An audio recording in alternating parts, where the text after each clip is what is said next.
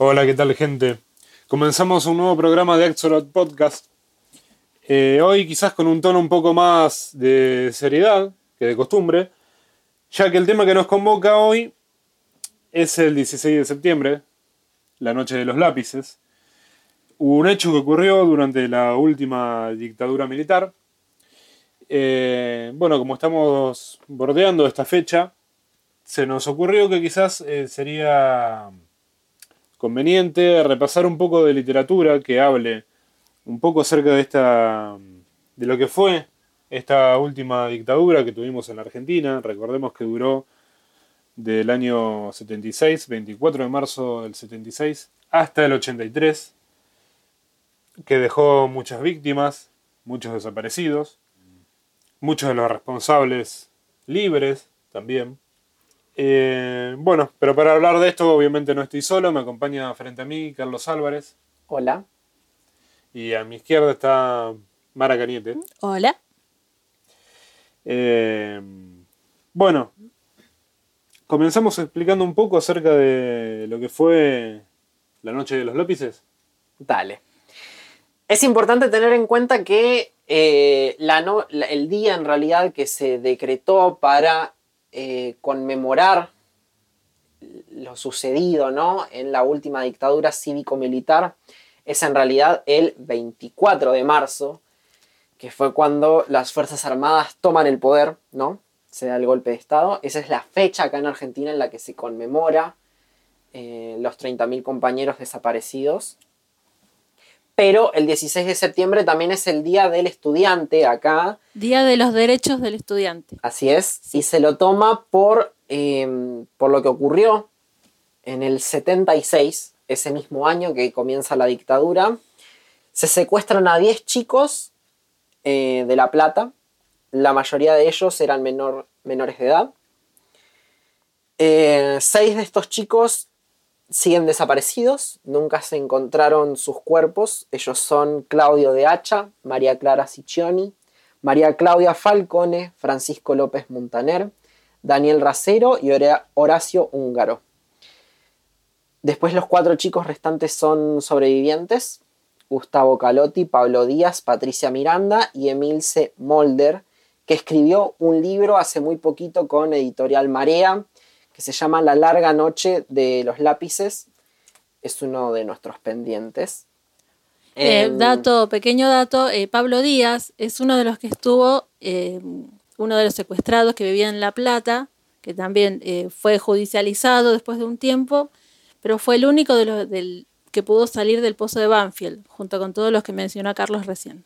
Y creo que también Pablo Díaz fue el único que se presentó en el 85 a, contra el juicio de las Fuerzas Armadas. Sí.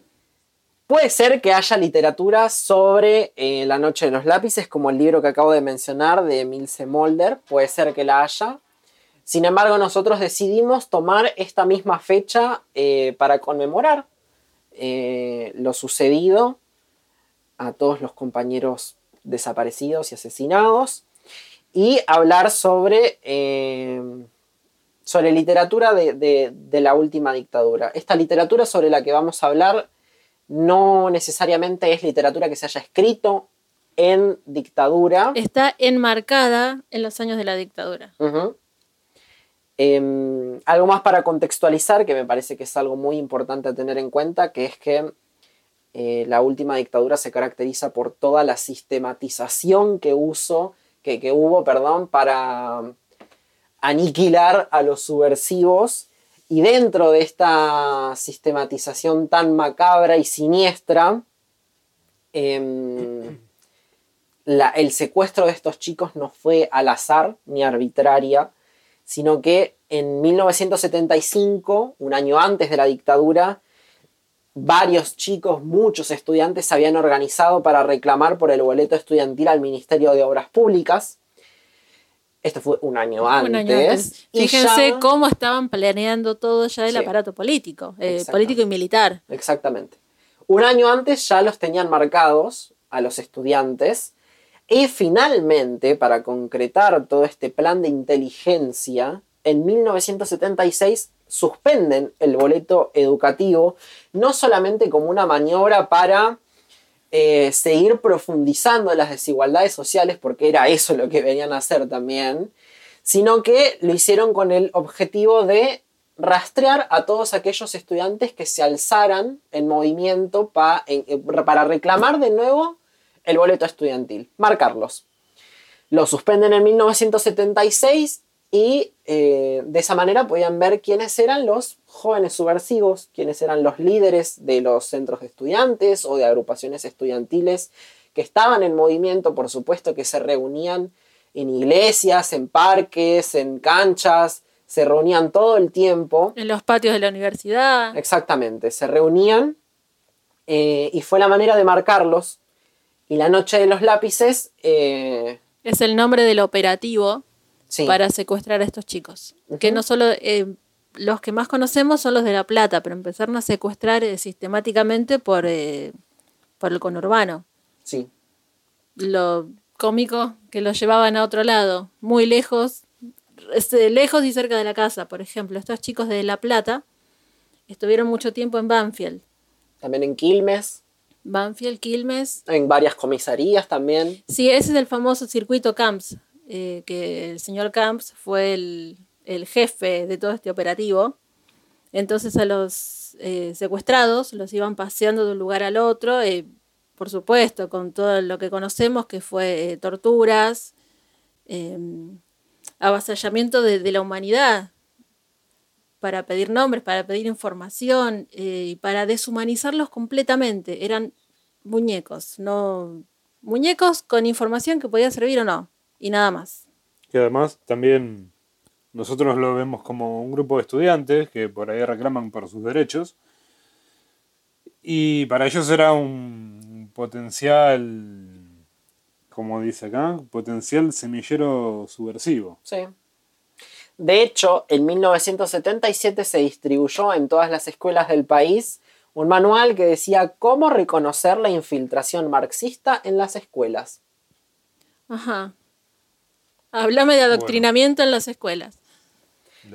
Lo, hemos visto, lo he visto cuando fuimos de, visita a la ESMA, que, bueno, si tiene pelo largo, obviamente es marxista, si tiene determinado auto es marxista, si eh, tiene determinados pensamientos es marxista, si tiene un libro de Marx es marxista. Eh, en fin, cualquiera que no sea un ciudadano hecho y derecho, según sus ojos, era un marxista. Un posible subversivo, sí, cual, subversivo. Esa es la palabra clave para el proceso de reorganización nacional. Horrible. Era aniquilar a cualquier subversivo o potencial subversivo. Eh, yo creo que este programa, y si lo volvemos a repetir también el 24 de marzo del año que viene, obviamente, eh, la consigna me parece que va a ser la misma, es seguir después de que ya, por más que hayan pasado años, es seguir reclamando memoria, verdad y justicia. Eh, es un episodio duro, por lo menos para mí es, horrible. Eh, y eso que ni siquiera estaba vivo cuando ocurrió todo esto, ni en, el, ni en el regreso a la democracia y todo, pero es durísimo. Y yo creo que la, la literatura nos acerca más, nos hace empatizar con lo ocurrido eh, para seguir reflexionando, por supuesto, y seguir, eh, nada. Eh, siempre nos encontramos con discursos de odio que por alguna razón siguen existiendo y se lo siguen permitiendo y autorizando. De hecho, ayer me enteré que hay un partido neonazi al cual el Estado le está financiando la campaña porque vieron que el Estado como construcción le tiene que garantizar los fondos para cualquier partido que se postule, para que pueda imprimir sus, sus boletas. Y el Estado le está financiando las boletas a un partido neonazi. Yo no lo podía creer. A lo que iba con esto es que aún hoy siguen habiendo discursos de odios o negacionistas que van con la consigna de no eran 30.000. Eh, algo habrán hecho. Algo habrán hecho. Yo no me metí en nada, no me pasó nada. Oh, estaban en cosas raras. Las Malvinas no son argentinas. Eh, y vemos que candidatos de, partidos como muy fuertes van con estos discursos. Y eh, este programa no es ingenuo, ni este programa ni este episodio, digo. Eh, nosotros tenemos convicciones muy fuertes y este episodio es como la clara demostración, si no lo habíamos hecho ya, de, de estos ideales que nosotros tenemos y venimos un poco también a molestar, a pinchar un poco y hacer memoria, ¿no? Que es como lo, que importa, por lo menos desde nuestro lugar, que es como la literatura. Bueno, para eso también eh, hemos leído algunas obras relacionadas a, a todo este proceso histórico. No, no, solamente con esta fecha del 16 de septiembre, sino con todo lo que tiene que ver con la dictadura, para verla de otro lugar, para ver un poco más en profundidad, para ver cuál era eh, el pensamiento de esa época. Eh, no sé quién quiere comenzar. Eh, yo he leído un par de cosas y vi generalidades en todos, que teníamos en ese momento una Argentina dividida a la mitad. Una, lo que pasaba tras los muros, otra la que se veía en la calle. Y muchas veces esta verdad intramuros eh, salió para el mundo, gracias a o por el Mundial del año 78, que todo el mundo sabrá que pasó en el año 82 también, que se utilizó como medio para enmascarar el accionar político y militar en Argentina.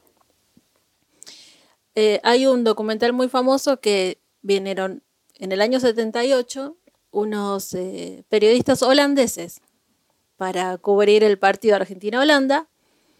Y ahí, pasando por Plaza de Mayo, consultan a la gente qué tal este ambiente del el partido, qué piensan ustedes. Y se acercan unas mujeres con pañuelos blancos en sus cabezas, diciendo, acá está pasando esto.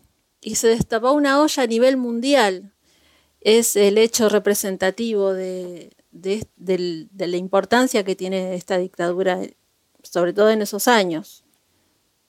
Cuestión literatura, eh, tenemos un pequeño cuento, tenemos eh, una novela. ¿Qué quieren leer primero?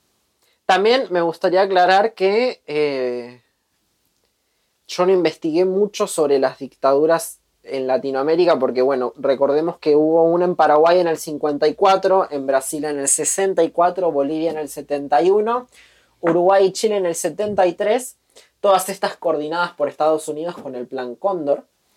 Eh, yo no investigué sobre ellas, pero sí puedo Hablando de sistematización, venía desde América del Norte para el sur y la que faltaba era Argentina, justo. Una aclaración más que también me acabo de acordar que me hizo un amigo profe de historia eh, siempre decimos la dictadura cívico-militar y es cívico-militar clerical.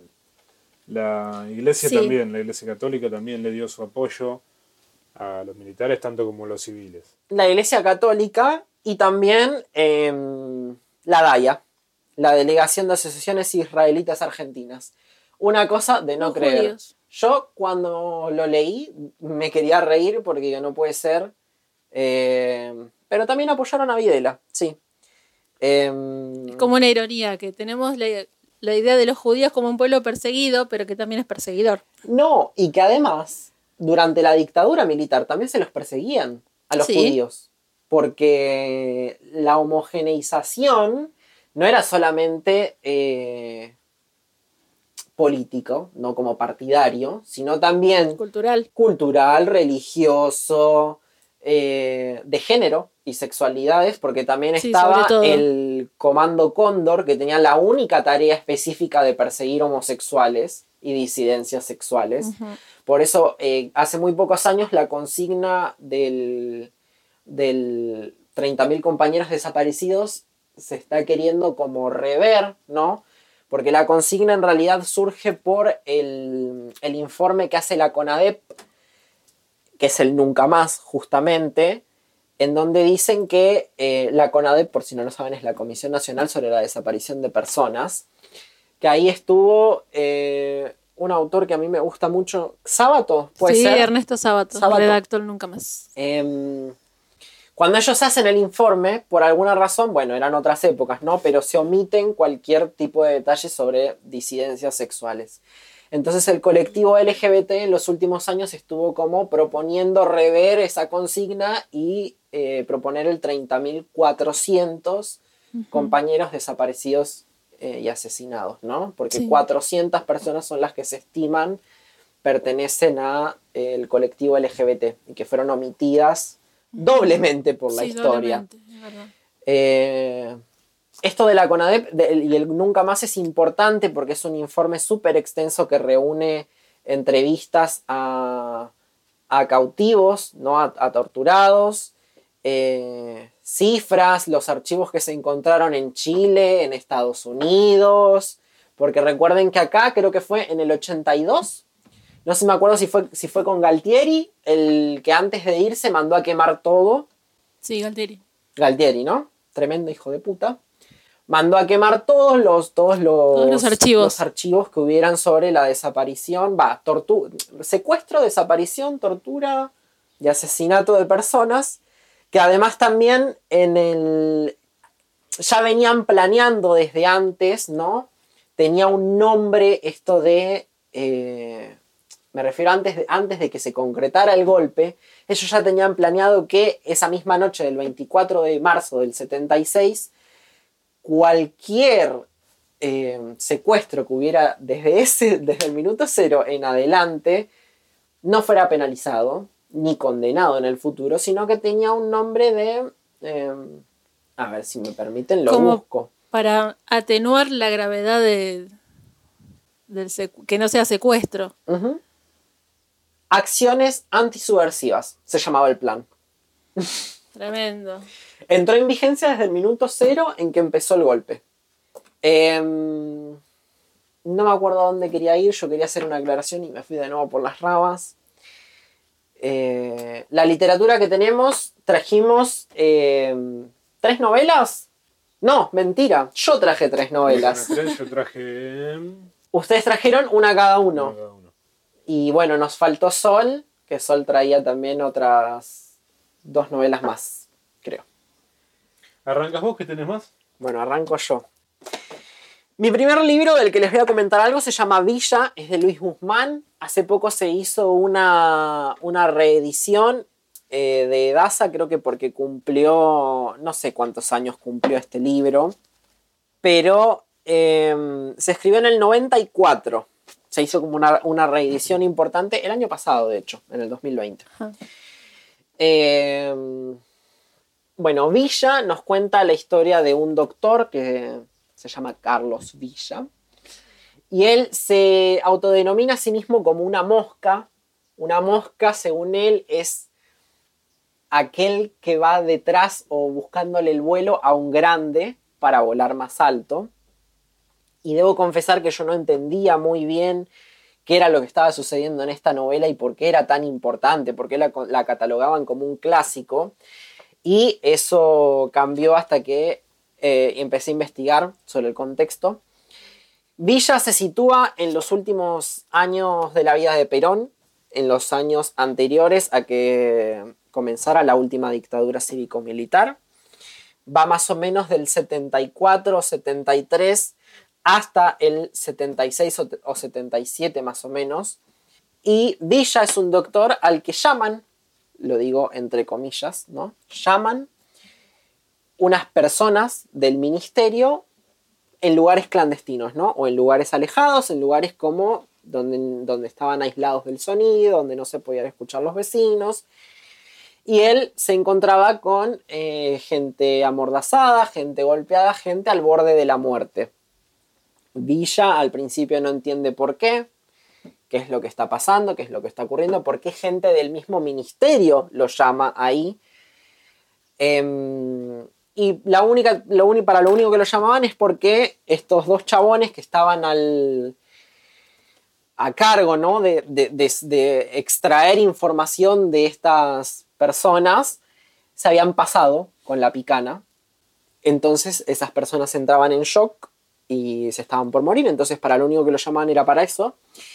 Y él llegaba y entraba como en una semidicotomía de eh, lo hago, no lo hago pero nunca pensado, pensando en la moral, ¿no? De si está correcto o incorrecto, sino si eso lo iba a llevar más alto o no. Cumplía su trabajo. Sí. Para lo que fue llamado.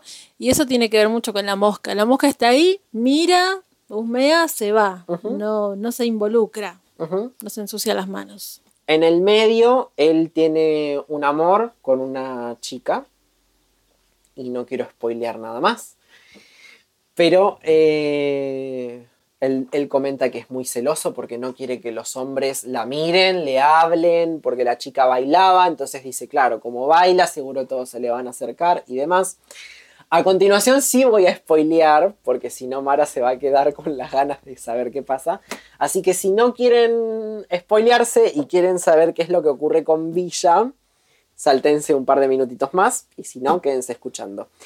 Esta chica desaparece de la vida de él Después él se casa con una enfermera de vuelo. Es muy importante, por eso la portada tiene un avión, porque él era un, doctor tripulante de vuelo, que ya les voy a decir a qué organización pertenecía, que lo tengo acá marcado. Pam, pam, pam. ¿Pertenecía a los vuelos de la muerte? No. ¿Sabes que no? Ah, ¿Sabes que yo cuando, vi, yo, cuando vi la, yo cuando vi la portada pensé que justamente iba a ser por los vuelos de la muerte, pero no. Bueno, él acá está. La aviación sanitaria. Que eh, la aviación sanitaria en realidad se encargaba como de controlar y regular el circuito de las ambulancias, los helicópteros, los aviones para urgencias y demás, ¿no? Él está ahí metido, se casa con una enfermera de vuelo y eh, pierde el rastro de esta chica, de este primer amor que él tuvo, hasta que un día lo llaman. Eh, lo llaman para atender a una de estas rehenes. Él va y dice que le habían desfigurado la cara, que le habían golpeado tanto que no sabían qué eran, que el olor a mierda era insoportable de tanto que se había cagado esa persona, que la carne quemada se sentía también de tanto que la habían picaneado. Em, nada, estaba en shock, no, la no, no, reconoce nada de si es hombre o es mujer, porque era de contextura física como, dice que como cualquier guerrillerito, ¿no? Dice que era bien joven, con textura pequeña. Eh, bueno, intenta reanimarlo un poco y él no sé por qué toma, le, inyecta algo como para, para, intentar reanimarlo porque se da cuenta que esta persona habla y le dice por favor sácame de acá. Él toma la decisión como de querer salvarlo, pero ya era demasiado tarde y esta persona muere. Antes de irse, ve en las pertenencias de esta persona una cadena. Esa cadena era la que él le había dejado a esta primer amor. Sí. Es el, como el giro importante que tiene la novela. Em, así, así como la cuento, yo no la recomiendo mucho. Sí es verdad que muchos la catalogan de nuevo, ¿no? Como una obra muy importante, como un clásico. Em, no sean como yo, infórmense sobre el contexto, sobre la AAA, entender lo que sucedió en la AAA del 73 al 77, supongo que habrá funcionado, 78. Es muy importante para esta novela, es importante ver cómo empiezan aniquilando a la gente de izquierda y luego continúan aniquilando a cualquier subversivo, o sea, hallará cualquier cosa. Eh, y este protagonista está en eso, ¿no? Él es parte del sistema porque es un médico del Ministerio de Salud eh, y no tiene moral. O sea, él está para medrar en la sociedad, ¿no? O, para estar, simplemente, para ver si logra llegar a algún puesto más alto. Él ni siquiera sabe qué es lo que quiere con su vida. Está. Es, es uno más de los que podríamos decir que era en la clase media, ¿no? Como no le importaban qué era lo que sucedía a su alrededor.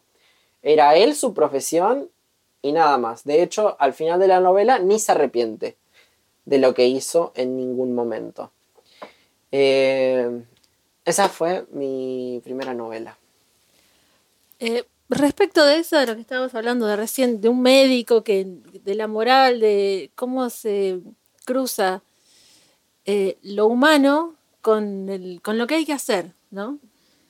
yo tengo la novela Dos veces Junio de Martín Coan, no la cuenta un médico, la cuenta un conscripto, o sea, un pibe que estaba en la colimba, que termina siendo asistente del doctor Mesiano, que es uno de estos doctores que también iba a chequear eh, si las personas secuestradas y torturadas podían aguantar un poco más, em, eh, si daba, iba a si funcionaba, si no, si iba a seguir viviendo, si no.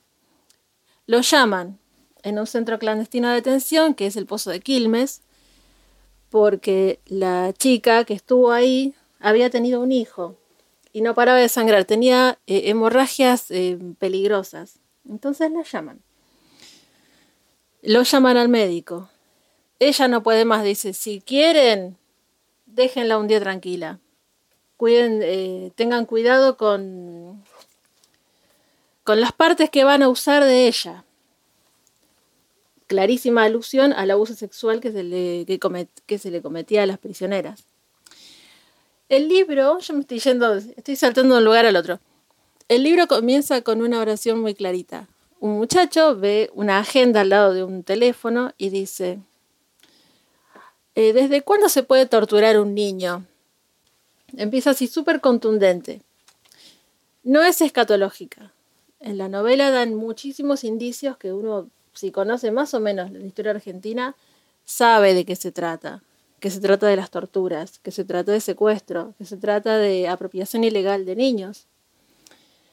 Eh, y lo chistoso es que este médico habla con otro y dice, pero usted sabe que lo importante no es la edad, sino el peso. ¿Cuánto pesa esa criatura? ¿Para qué? Si es muy chiquito, sobrevive, lo pueden, se pueden apropiar. Si es muy grande, no, y así. Esta novela eh, la cuenta, como comenté antes, la cuenta un soldado que está en la colimba.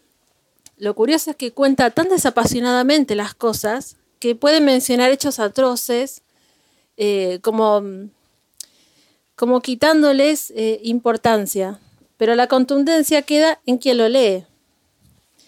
En una de las partes de la novela, una prisionera habla con él y le pide ayuda y él dice que no, callate, callate, no me hables, no me hables, callate, callate. Y no, no, no le ayuda. ¿Por qué? Porque él está del lado del médico. Dice, yo le voy a hacer caso al médico, que es un militar, que es un apropiador, que es un torturador, porque es su trabajo. No le importan los demás, es su trabajo.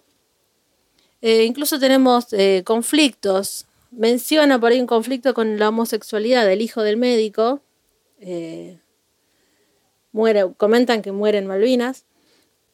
Y en una noche, cuando eh, después del partido de Argentina, dice, bueno, vamos a salvar la noche. Fueron a un bar, llamaron por teléfono, contrataron prostitutas, se fueron a un hotel, el médico, el conscripto de la colimba y el hijo. Y es muy curioso cómo este soldado, eh, la prostituta le dice, bueno, ¿a qué quieres jugar? Quiero atarte, dice. La ata de pies y manos, le pone una venda en los ojos, le pone una venda en la boca y él trata de... emula este juego del, torturador. Y pero lo cuenta con tanta calma, como si fuera algo, algo normal, como si fuera un juego, pero en realidad quien lee sabe que no es un juego. Lo que les comentaba este conflicto con la homosexualidad, el hijo del doctor, Sale apenado, mordiéndose los labios, eh, golpeando con los nudillos el vidrio del auto, dice, y mm, la prostituta le dice, no, sí, este chico fue un tigre, ¿eh? Y repetía con énfasis, este chico fue un tigre. ¿Para qué? Para darle el visto bueno a su papá, de que el chico no es ningún maricón. Porque, como lo que dijo Carlos recién, también se perseguía a los homosexuales. Así que está todo solapado, Martín Codan cuenta todo tan solapadamente, pero que no pierde contundencia toda la historia que cuenta, y abarca del año 78 hasta el año 82. A mí siempre me dan ganas de leer a Martín Coan. Bueno, ya les conté en el programa pasado que lo tengo como profe y cada cosa que dice me deja maravillado, o por lo menos me hace cuestionarme muchas cosas. Y su literatura es, tiene esto, ¿no? Como te pincha. Sí. También quería, quería decir que en este episodio trajimos toda literatura como casi contemporánea, ¿no? Tiene muy poquitos años. En el próximo programa quizás podemos traer literatura como más de esa época, ¿no? Porque recordemos que hubieron muchos escritores a los muchos exiliados, muchos escribiendo metafóricamente. Como Bueno. María Elena Walsh, Griselda Gambaro, Sí. y otros, bueno, eh, desaparecidos como Esterhead y Sí. el ya mencionado Rodolfo Walsh. Que de él tenemos Operación Masacre, que eh, habla sobre la primera dictadura, ¿puede ser? La- o la El golpe de estado anterior. El anterior. Pero el mecanismo es similar. Sí. secuestro de personas. Te paran, te revisan, más. te llevan. Ahora es como, el, claro, el, el agravante es la desaparición. Esto de, yo lo veía y decía, no lo puedo creer. Cada vez, cada vez que lo veo, me digo, no lo puedo creer, que es Videla en cámara diciendo, es un desaparecido, no estaba ni vivo ni muerto. No está. Es una incógnita, no está, no, no, se puede, no se puede hacer ningún procedimiento porque no existe, no está. Eh, A mí me pone la piel de gallina darme cuenta o enterarme de que hay muchos centros clandestinos. Sí. O sea, en el conurbano hay muchísimos. Por ejemplo, el Pozo de Quilmes, estuve eh, averiguando, está a 15 cuadras de la estación. ¿Vos te querés ir al, al río? Bueno, vas a pasar por ahí porque está sobre Garibaldi. Es terrible. La El- comisaría- la comisaría de Florencio Varela, La comisaría primera, que está sobre la avenida San Martín. La- a una cuadra o dos de la plaza principal de la municipalidad. Eh, Banfield también, sé que hay en, en Berizo, hay en Bernal, hay en Ensenada, hay muchísimos. Si nos ponemos a hurgar, bueno, la ESMA es el... La ESMA es como la más importante. la- La la- DAIA también le prestó eh, una sede. Digo, no estamos hablando de lugares alejados, estamos hablando de lugares bastante céntricos en algunos casos, donde eh, la gente si quería se daba cuenta de lo que pasaba. Si Sí. quería. Bueno, y muchas veces por miedo también nadie reaccionaba. Eh, Bueno, yo estoy hablando hipotéticamente. A ver, se me va a caer la libreta verde. Yo nací en el año 80. Eh, durante un par de años tuve dudas eh, sobre mi identidad, pero no, viendo fotos de mi mamá, soy el calco de ella, soy el calco de mi abuela. Eh, mis padres no estaban en agrupaciones de, de ninguna clase, así que, bueno, aunque eso no, no le quita, puede ser o no. Eh, pero bueno, vivir y nacer en este ámbito debe ser muy fuerte. Yo la verdad no me lo puedo imaginar. Así que todo esto que hablamos es hipotético, de documentales que nos acercan un poco a toda esa realidad. Sí. Estamos bastante conmovidos, ¿eh? Vamos a tener muchos baches de silencio. Bueno, eh, También, digamos, eh, porque por lo menos la ESMA es museo histórico, no sé cuáles otros centros lo serán, pero eh, La Casa de los Conejos es un museo histórico, que es mi segunda novela. Está desde Laura Alcoba, que... mm, Dato no menor, mencioname lo de la traducción. ¿Te Sí, acordás que me sí, contaste? sí, sí. Laura Alcoba está, vive en París después de, de lo que sucede. Es una novela autobiográfica, si se quiere. Supongo que tendrá. el- no sé si ficción es la palabra, pero tiene mucho recurso literario como. Bueno, no es, digamos, un non-fiction. A eso es a lo que voy. No es como Operación Masacre. Tiene mucho juego con la narración, con analepsis, prolepsis, cambios de. mm, Porque quien cuenta es una niña. Sí. Empecemos por ahí. Lo cuenta una niña. Está Laura. Laura, que vive en Francia, y escribe el libro en francés. Esto que yo le comentaba a Mara no es menor, de hecho, esta es una idea robada de una profe a la que le tenemos mucha estima y mucho cariño, eh, que es, fíjate vos hasta dónde llega la censura ejercida por los militares que ella es incapaz eh, bueno, no sé si es incapaz, pero toma la decisión de narrar su historia en un idioma que no le pertenece. ¿No? No lo, no lo enuncia, no enuncia lo que sucedió, lo terrible que pasó en castellano. Lo hace en francés y tenemos la traducción de Leopoldo Brizuela. Es Eh, quizás más perdonable contarlo desde afuera. O menos doloroso. menos doloroso. Sí. Eh, la Casa de los Conejos cuenta. ¿Te acordás?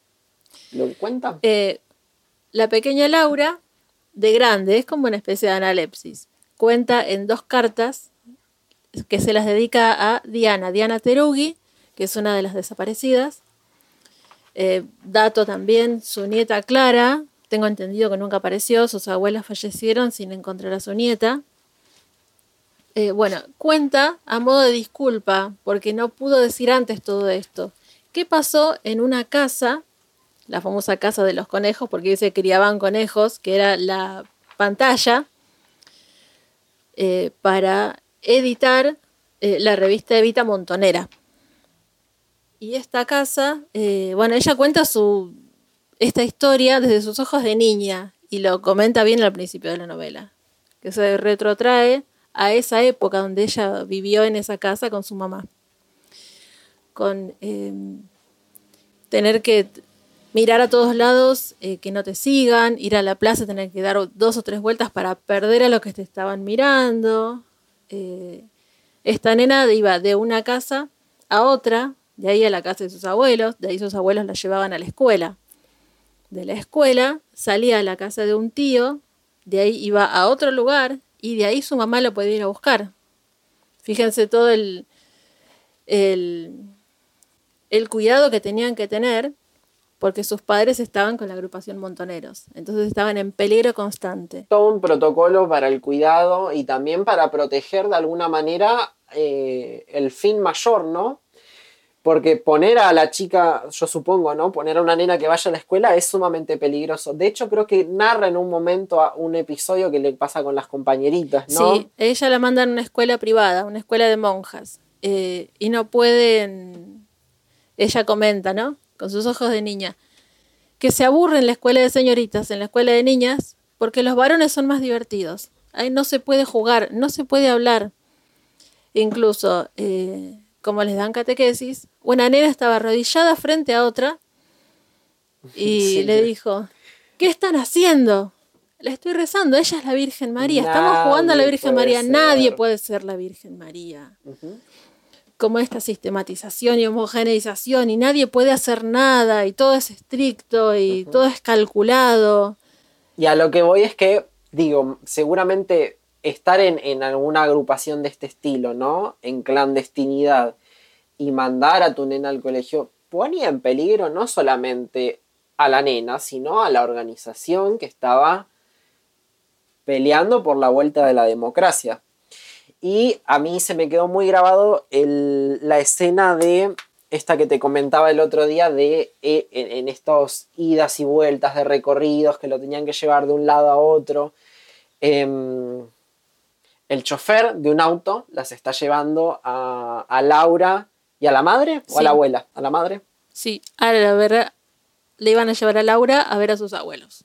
Y eh, Laura sin querer levanta la cabeza porque se estaba mareando, porque quería ver qué era lo que, por dónde iban, en qué plaza estaban y demás. Y el chofer se súper enoja y les grita y las putea porque dicen, ahora voy a tener que empezar de nuevo. Claro, las estaba mareando, estaba dando vueltas y vueltas y vueltas por todas partes para marearlas en el recorrido y que no supieran dónde estaba la casa de los conejos. Claro, en caso de secuestro que no puedan decir nada, que no puedan pasar ni un dato.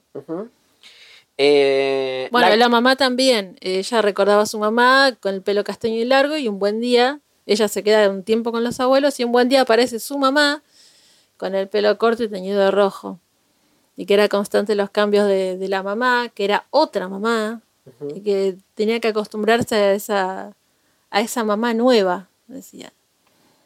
Porque bueno, su papá esto ya estaba preso.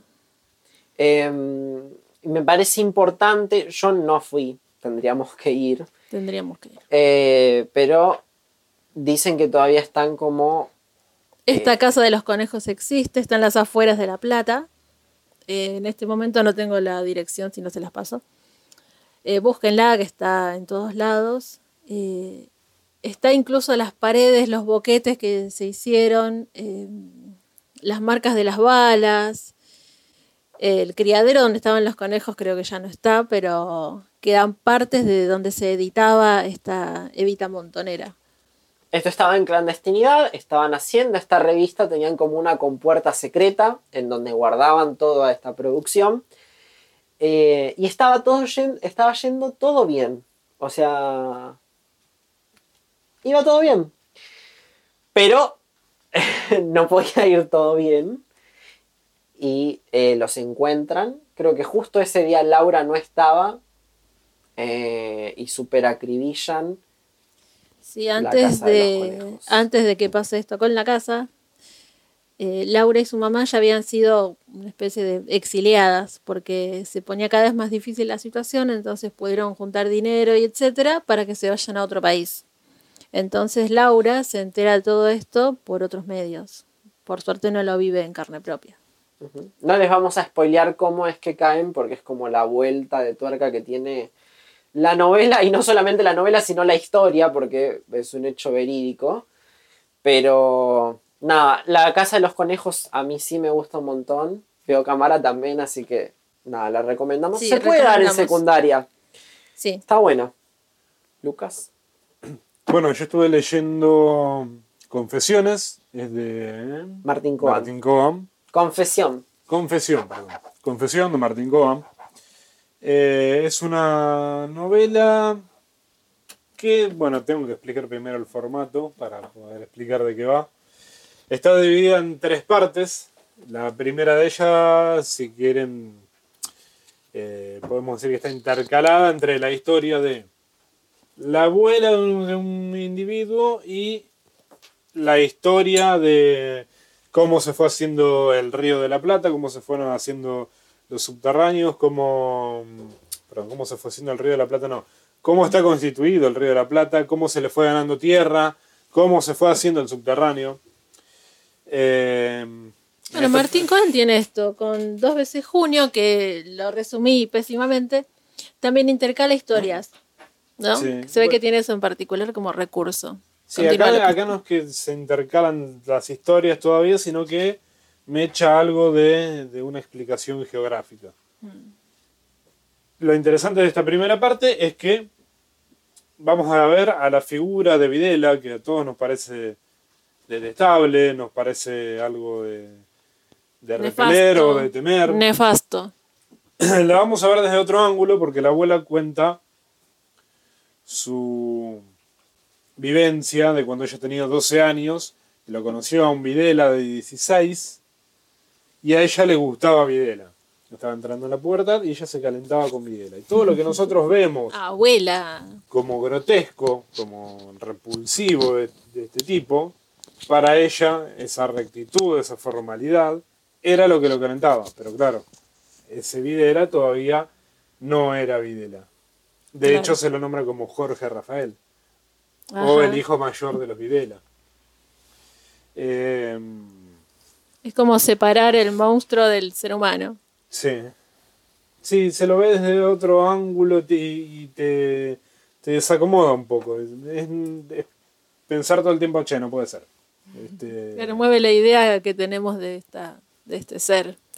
de, em, bueno, lo, lo bueno de esta primera parte también es el, el trabajo que se hace con el narrador. Eh, quien comienza las primeras dos o tres palabras es el protagonista, eh, de, que, de la que va a ser la tercera historia, la tercera parte. Mm.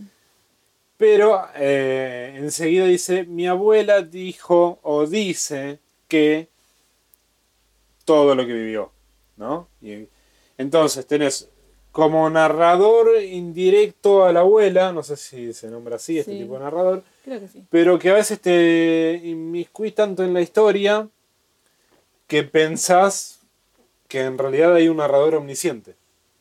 Se mezcla un poco el narrador omnisciente, el narrador en tercera persona, el narrador indirecto de, de la abuela, que en realidad habla, pero en realidad habla por De la ahí viene de la confesión que alguien está como replicando el discurso de otro. Ah, Eh, tenemos una segunda parte donde se nos cuenta un poco eh, los días previos de la operación Gaviota. Si, para los que no saben, la operación Gaviota fue un atentado que se hizo contra Videla el 18 de febrero del 77, mm. a unos meses de, de comenzar la dictadura. Eh, se intenta hacer explotar la pista de despegue en el aeropuerto Jorge Newbery cuando el avión estaba por despegar. Eh, Bueno, ese operativo en realidad falla. Explota una carga, la otra que era. Una carga era para derrubar el, el piso, la otra era para voltear el avión. La segunda no logra explotar. Si de hecho después se buscan atentados contra Videla, van a ver que hubo varios atentados y en todas zafa el desgraciado. En todas zafó. Eh, porque la bomba explotó después, porque lo retuvieron en la puerta porque ese día no fue de uniforme y fue de civil, entonces no lo reconocieron, lo retuvieron, la bomba explotó y él estaba afuera. Eh, ¿Cómo es, no? La casualidad, causalidad. habla un poco de las casualidades también en la primera parte. La abuela dice, la- la- hay que forzar un poco las casualidades también. La abuela. Eh, bueno, acá es donde empieza a cobrar sentido todo esto que también estaba en la primera parte, de conocer un poco cómo es el subterráneo, cómo son las cloacas, cómo es el río de la Plata, eh, cómo es ciudad universitaria. Todo eso empieza a cobrar sentido en esta segunda parte. Eh, y en la tercera ya vamos a tener una charla contada por eh, el nieto de esta persona, de esta abuela, en la que va a entrar en juego un poco lo que es la memoria de los hechos, que la abuela a veces intenta recordar, a veces recuerda, a veces se olvida, no, no sabe, no sabe bien cómo fueron. Claro, el recuerdo queda difuso, entonces no sabes si es verdad, Sí, es si muy- es medio Sí, fantasioso. por momentos es muy concreto, por momentos está hablando y se olvida de lo que está hablando. Eh, bueno, tenemos un final de la historia en el que descubrimos quién es este nieto, eh, cuál es su importancia y donde se mecharían las tres partes en las que se divide esta novela. Es un poco eh, perturbador eh, todo, lo, eh, todo lo que es el principio, verlo a Videla de otra forma es un poco perturbador. Te, te desencaja. Esa es la idea también. Sí. ¿Tenés algo más, Carlos? Estoy Sí. viendo una montañita de libros. Mi última recomendación es Aparecida de Marta Dillon. Recomendación eh, del libro que a mí no me gustó mucho. Eh, pero sí lo traigo a la mesa porque me parece, nada, lo mismo. Me parece como importante tener estas lecturas, por lo menos para, para entrar en ellas, hacer un poco de memoria, ¿no? Eh, Aparecida, creo que el título es bastante Explícito. Sí, directo. Marta Dillon, este también es una novela. No quiero decir autobiográfica, porque no lo es, no es, no es el género, ¿no? Pero es, es una novela que se basa en los hechos de la misma autora, de Marta Dillon. Ella, después de, de muchos años, encuentran a la madre, ¿no?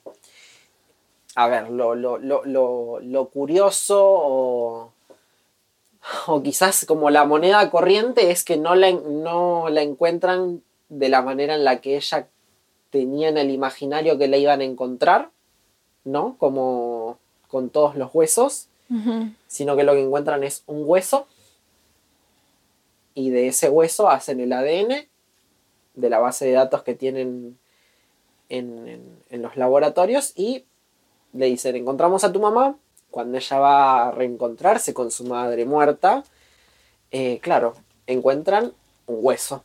Y de ese hueso hacen la comparación de ADN y por eso saben que es la madre.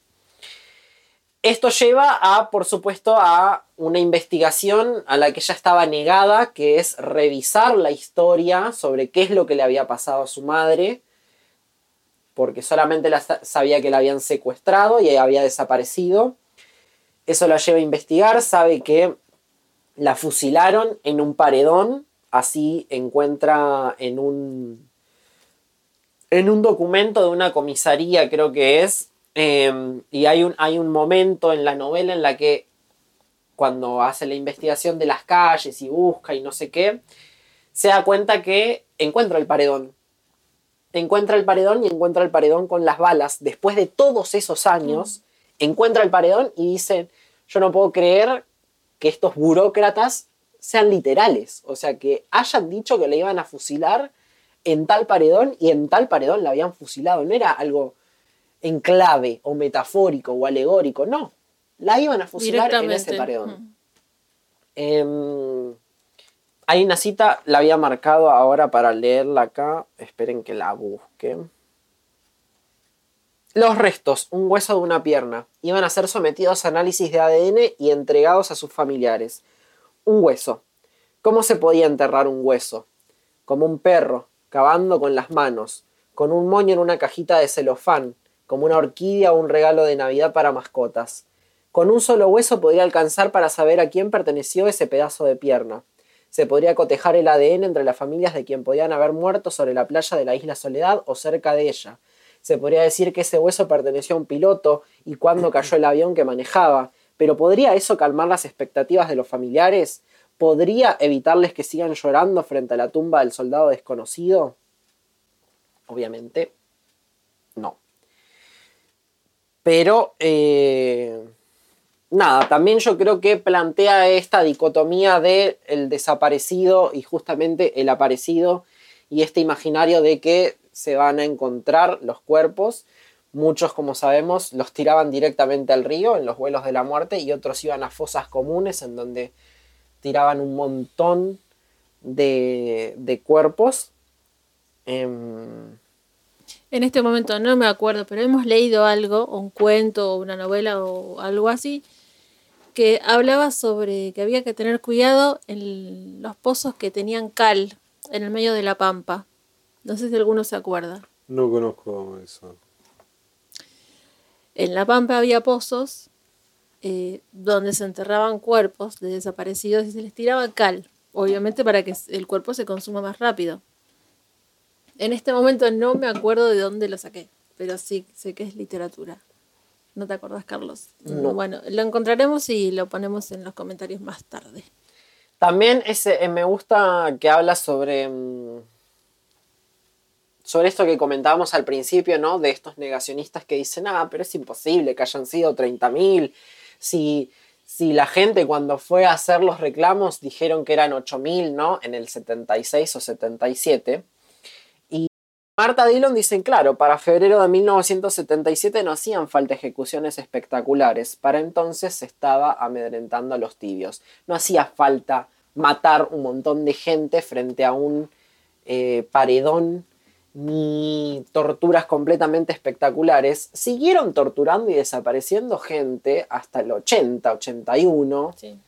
Eh, y de hecho, pegarle a una consigna es como decir, ay, no eran 30.000. Y que ese sea el- el único argumento, ¿no? Eh, El único argumento y encima para pedir que vuelvan. Claro. Cuando aparte están los documentos, creo que el último documento que se encuentra fue en, en Chile en el eh, 83, creo que fue, con el retorno de la democracia, se encuentra un documento que eh, el total de desaparecidos y asesinados en ese entonces, que creo que ese informe lo encuentran en el 83, pero era de un par de años antes, en ese entonces eran 28.000 o 22.000, Ujú. una cosa así. O sea, ya sabían que eran un montón. Y el mismo Videla lo dijo. Sí. Son 30.000. Pueden ser 10.000, 1.000 o 30.000. Y bueno, Como si la cantidad justificara o no la- las accionarias. Dale, con que haya Claro. una sola persona secuestrada por subversivo, entre comillas, sí. ya es demasiado. Em, bueno, esta novela cuenta todo el proceso que tiene la autora, ¿no? Porque ella es periodista, cronista, cuenta toda esta... todo lo que pasa, ¿no? Y lo que qui- quizás es como un retrato de lo que pudo haber pasado muchas familias con este reencuentro de los cuerpos que tanto estaban buscando y la despedida, ¿no? El, el enterrar ese, ese hueso o lo que quedaba de esa persona. eh, cuenta el funeral, que es muy lindo. Yo cuando lo leía me, me- me recordaba mucho. O sea, antes de recomendar este, yo recomendaría cómo enterrar a un padre desaparecido. Iba a hablar de ese justamente, de Sí. Sebastián Hacha. de Sebastián Acher. Ese libro me Acher. gusta muchísimo más, pero para tener una mirada perspectiva, ahora que estamos en el boom, en el nuevo boom ¿no? de la literatura de mujeres, me parece bueno traerlo también a la mesa. Eh, Y obviamente termina, ¿no? Con esto, con el entierro, con la despedida de los hermanos que estaban negados también, como ya está, no te hagas la cabeza, la, desaparecieron cuando éramos chicos, que, ¿por qué te preocupas tanto? Bueno, toda Pero también es necesario el cierre, el duelo, el cierre emocional, no tanto físico. Y también es, como un pequeño guiño de, justicia, bueno, peleamos y te encontré, acá estás, se puede cerrar la historia. Y todo esto eh, cruza directamente con cómo enterrar un padre desaparecido de Sebastián Acher. Este sí, está enmarcado en un non-fiction y es la historia de Mariana. Mariana tiene un papá desaparecido eh, y empieza como a armar el rompecabezas para atrás.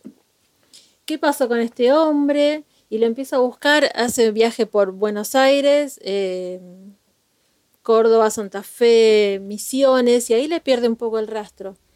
Pero ella ah, conoce estas diferentes versiones de, su papá para armar un poco su propia historia.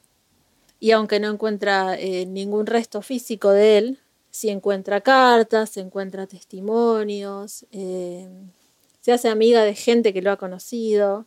Entonces ella puede cerrar esta historia y hace un funeral eh, simbólico eh, también para este duelo de este padre desaparecido. Lo curioso, eh, Sebastián Acher dio una entrevista en el Instituto 50 donde cursamos y yo me acuerdo que le pregunté, sí, soy cara dura, yo se lo pregunté, ¿cómo llegaste a esta historia? Hay un capítulo que menciona un amigo, bueno, el amigo era yo. Entonces le dije a Mariana si podía escribir sobre esto y me dijo que sí. Así que eh, tenemos muchísimas fuentes directas de toda esta historia que ha construido este muchacho. Pero también esto de los aparecidos y desaparecidos, eh, creo que hasta el día de hoy es una de las, de las situaciones que más miedo nos da en Argentina. Incluso hasta el día de hoy hay niños, niñas, niñes que siguen desapareciendo. Ya no por cuestiones militares o políticas, pero eh, es fuertísimo cómo siguen desapareciendo. Y también, digo, y también hoy cuando detectamos alguna especie de eh, protocolo o movimiento que nos haga referencia o recuerdo a esto, nos alarmamos. Digo, em, repito, yo no nací en, en, esta época y tampoco fue que me contaron mucho en historia, pero me hizo falta muy poco de investigación y verme un par de documentales para poder empatizar y cuando Macri estuvo en el poder y mandó a la policía a requisar cada colectivo que pasaba por determinadas zonas y te bajaban y te hacían formar fila y te pedían los documentos, a mí se me fruncía el culo de miedo. Porque eh, era como vivir esa época, porque los mecanismos son los mismos, porque la impunidad es la misma, porque se creen que como tienen ese poder y esa jerarquía pueden hacer lo que quieran y es como, es una deuda pendiente, me parece a mí, que, mm, que estas fuerzas que están en realidad como para cuidarnos puedan hacer lo que se les cante el orto. O incluso cómo nos quedaron ciertas cosas eh, patentes ya, ¿no? Eh, en el accionar. Yo he visto eh, en noticieros, no sé, una marcha X en Obelisco o en Plaza de Mayo. a un muchacho se lo llevan a, un patrullero. La agarran la esposa, le llevan patrullero y empieza a gritar su nombre. Soy tal, tal y tal. y este, esta es mi profesión. Para que no haya más desaparecidos. Nos quedó ese mecanismo también para manejarnos. Es, una huella latente que. es una herida latente que está. Sí, que ya forma parte de nuestros genes. ¿Puedo proponer una forma de burlarse de los que hacen requisa en el, colectivo? Diga. Que la, la descubrí muy fácilmente. Diga. Eh, yo viajaba con mis botines, siempre, en el colectivo. Mis botines de jugar al fútbol, que no los lavo nunca. Primero. Y segundo, que están sucios porque piso mierda. Ajá. Deliberadamente. Entonces, ante cada eh, requisa que se hacía en el colectivo, ah, che, no puedo abrir la. ¿Qué llevas ahí? No puedo abrir, no puedo abrir. Dame. Meten la mano, el botín con caca. Eh, no es mucho, pero bueno, uno se siente satisfecho con este tipo de burlas que le hace la yuta. Digo, también eh, antes comentábamos todo el plan que hubo en, en- en cuanto a la cultura eh, y la educación en, en la dictadura. Vieron que se quemaron un montón de libros, aparte de que censuraron un montón de, de autores y de artistas.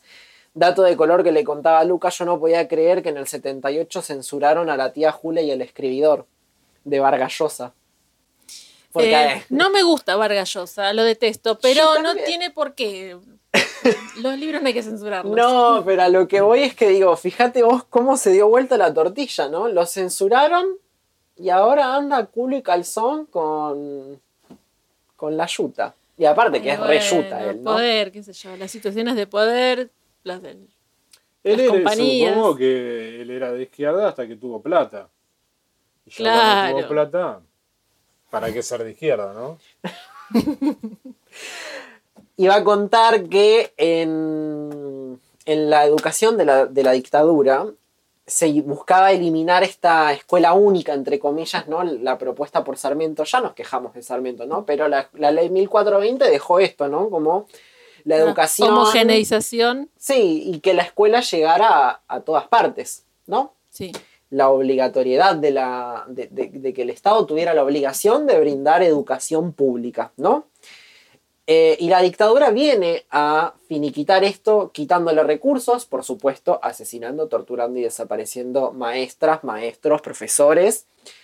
Em, en 1980 crea la Escuela Superior de Capacitación Docente, en donde únicamente formaban directores, vicedirectores e inspectores de escuelas, no profesores.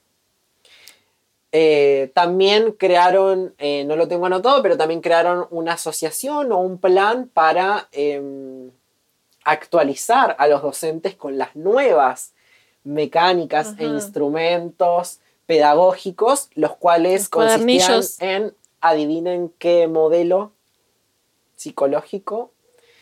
Imagino que el conductista, Oh, claro que sí.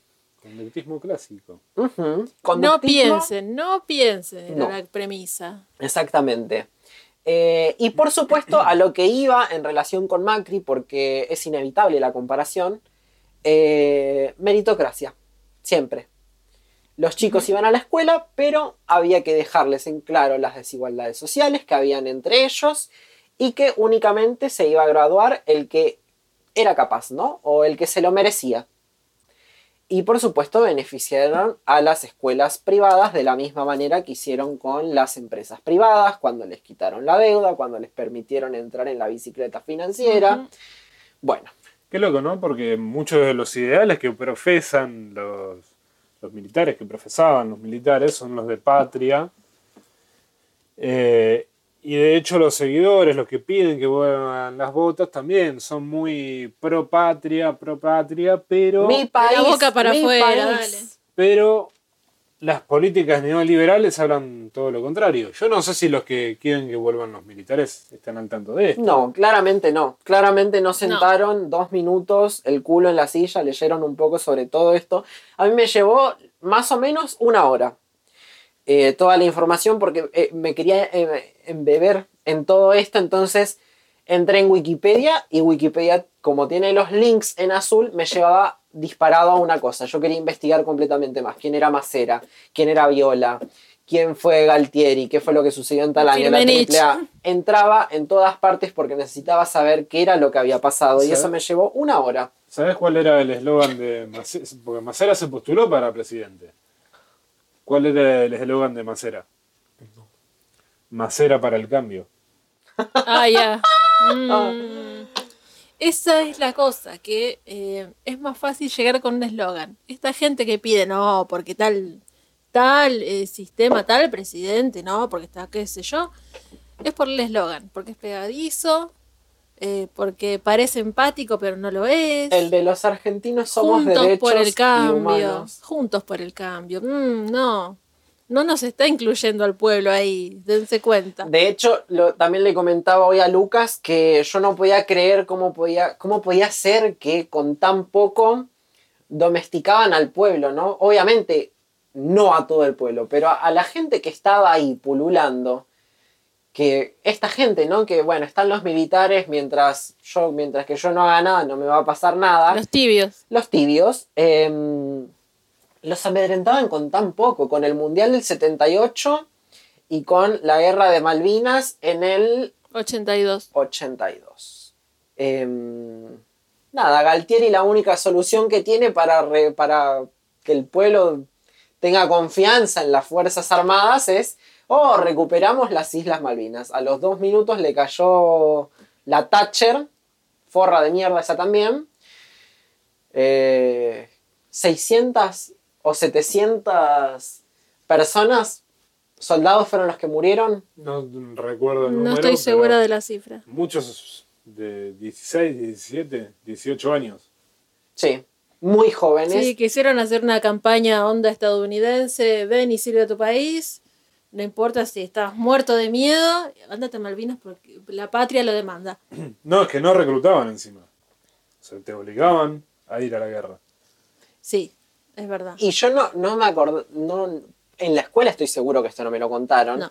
pero habían campañas televisivas, estas que se ven en Estados Unidos en los 60, 70, que eran de... eh, en la televisión capaz aparecía un conductor muy famoso, necesitamos que te acerques a Canal Color a traer tu donación para los héroes de Malvinas. Sí. doná y, y lo más triste de todo esto es que muchas de esas donaciones y de los fondos públicos que se destinaron para la guerra de Malvinas se fugaron. Fueron Sí. alimentos que nunca llegaron, Sí. fue plata que nunca se utilizó y que de hecho eh, Jacobo Timerman denunció esto. Em, entre todas las cosas que denunció Timerman, ¿no? Pero denunció esto, ¿no? Como que el gasto público, la, la, la, la- Sí, el, el presupuesto se había fugado, no estaba. Eh, y lo mismo pasó en el, seten- en el 78, en el 78, ¿no? Dije bien, sí. Con el Mundial, eh, a- ayer con Axel nos estábamos preguntando qué había pasado con las villas durante la dictadura, ¿no? Estas villas de emergencia que surgieron con el peronismo. ¿Qué habían pasado con esas villas? Porque si tanto que querían aniquilar a los pobres y la homogeneización y demás, claro, en el 78 eliminaron todas las villas. Todas las villas las eliminaron para construir los estadios y los hoteles del Mundial. Sí. Y esas familias son eh, empujadas a los suburbios, O desaparecidas. o donde, sí, Sí. también desaparecidas. sin que nadie los reclame. Bueno. Em, lo último que trajimos es un cuento de Mabel Pagano Sí. que se llama eh, El que no salta es un holandés. Vamos a intentar leerlo los tres. ¿Un radioteatro? Sí, más o menos. Vamos a ver cómo nos sale. Estaban ahí aquel día en que nosotros nos pegamos al televisor portátil llevado por el gerente. Ya que, ya que el acontecimiento, muchachos, justifica el abandono del trabajo por un rato. Imagínense, casi 40 años que los argentinos esperamos algo así. Vengan, chicas, que esto no se lo pueden perder. Y nosotras que ni locas, porque una cosa es un partido cualquiera y otra muy distinta un mundial. Pero la flaca dijo, Yo tengo que hacer ese trámite de la importadora. y se fue. Volvió cuando ya estábamos en los escritorios, todos emocionados porque todo salió perfecto, según Javier. Y, que, y qué bárbaros los gimnastas, para el cadete. Y para nosotras, con la banda y el desfile y los papelitos. Una maravilla. No sabes lo que te perdiste. Pero la flaca, sin interesarse, ahí parada, con los ojos fijos en ninguna parte, y diciendo, A la misma hora del festejo, ellas estaban ahí, en la plaza, como cien, dando vueltas a la pirámide. Algunas llorando y otras diciéndoles a los periodistas extranjeros que no tenían noticias de hijos, hermanos y padres. y los tipos seguro que la filmaban para hacernos quedar como la mierda en el exterior. Javier interrumpió golpeando el escritorio y el cadete asegurando que no importa porque, total, ¿quién le va a dar bolilla a cuatro chifladas? Y nosotras diciéndole terminala con eso, flaca, que por ahí andás a ver cuál es la verdad. Y el gerente rematando con que me gustaría saber quién les paga para que saboteen la imagen del país. Los días siguieron. La República era una gran cancha de fútbol. Empatamos, Ganamos. perdimos, pero no importa, porque la copa se la va a llevar, se la van a llevar si son brujos. Y el televisor ya fijo en la oficina. Mirá, mirá qué remate. Cómo se perdió el gol ese boludo. Y aquel hoy no pega ni una. Las mujeres ya bien al tanto de lo que significa un córner. ¿Cuál es el área chica? ¿Y qué es lo que debe hacer el puntero derecho? Pero Goyito, el de expedición, desapareció hace cuatro días y nada. Dale, flaca. Vos siempre la misma amargada. El cadete con sonrisa de costado y Javier que por algo habrá sido, che. Porque a mí todavía nadie me vino a buscar. Y ellas siguen ahí, dando vueltas a la pirámide.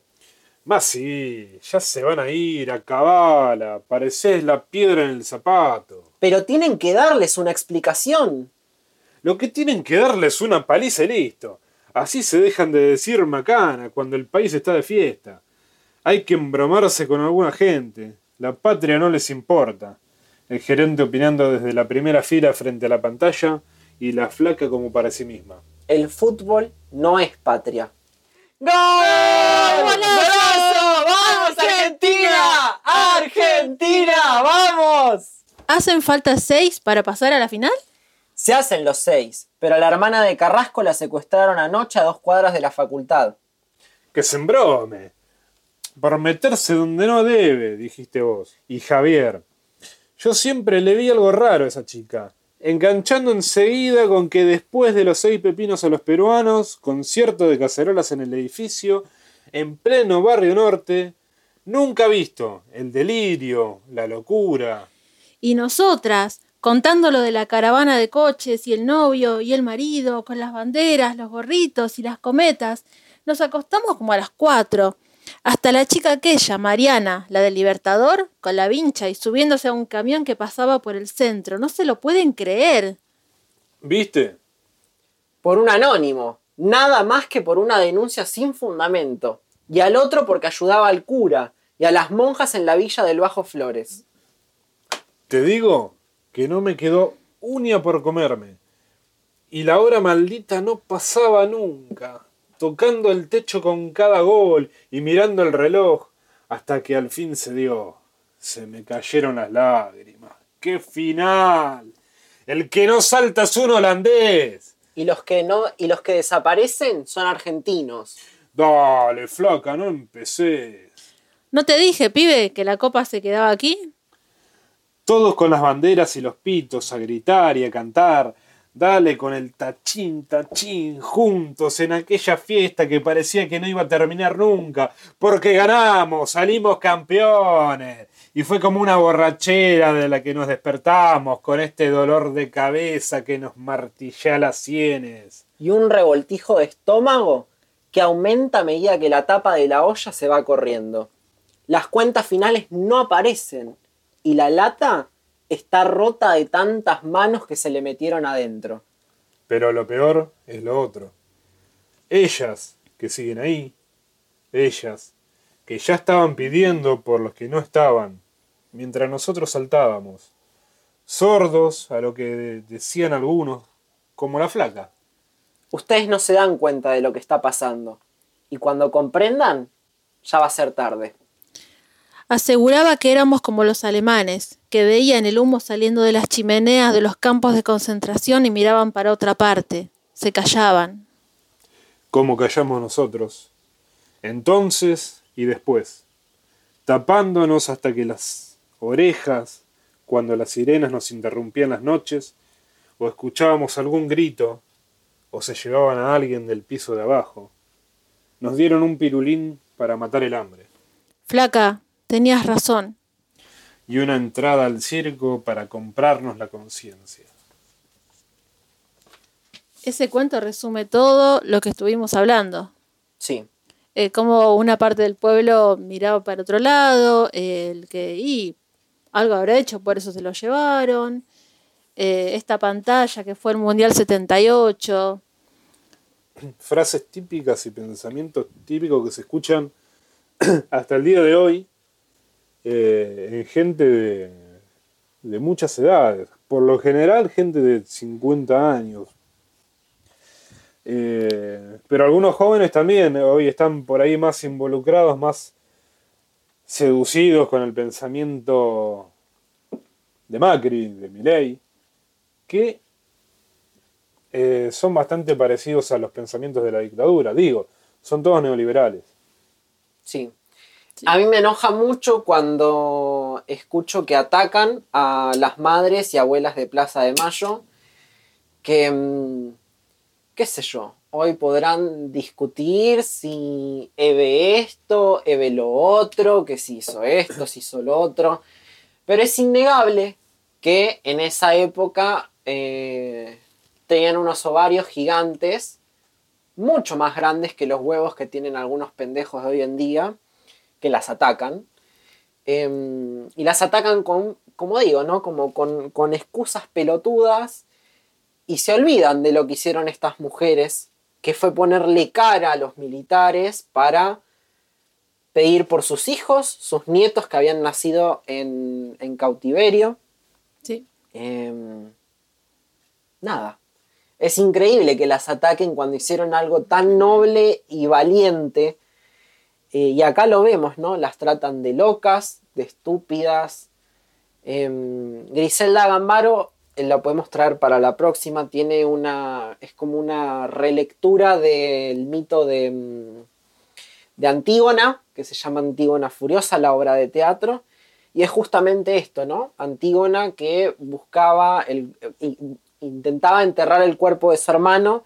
En esta relectura no encuentra el cuerpo de su hermano y lo busca, lo busca, lo busca, busca ese cuerpo que no aparece. Mm. Eh, nada, eso, y acá lo vemos, ¿no? Hay una parte de la, sociedad que está muy negada, que no le interesa, que bueno, como a mí no me pasó, ni me va a pasar, o no, creo que me pase. Es mucho tibio negacionista, tibia negacionista. Y creo que es, es lo... es lo peor, digo, ser tibio. Hice un poema sobre Digo, podés, perder. podés perder a alguien que querés mucho también. O sea, a mí me ha pasado. Yo. En el caso hipotético, dijimos alguna vez entre, en, alguna reunión de amigos, si hoy hay dictadura, a mí me llevan. Eh, me ha pasado que entre ese grupo de amigos, alguno muy cercano diciendo, bueno, yo apoyo la dictadura.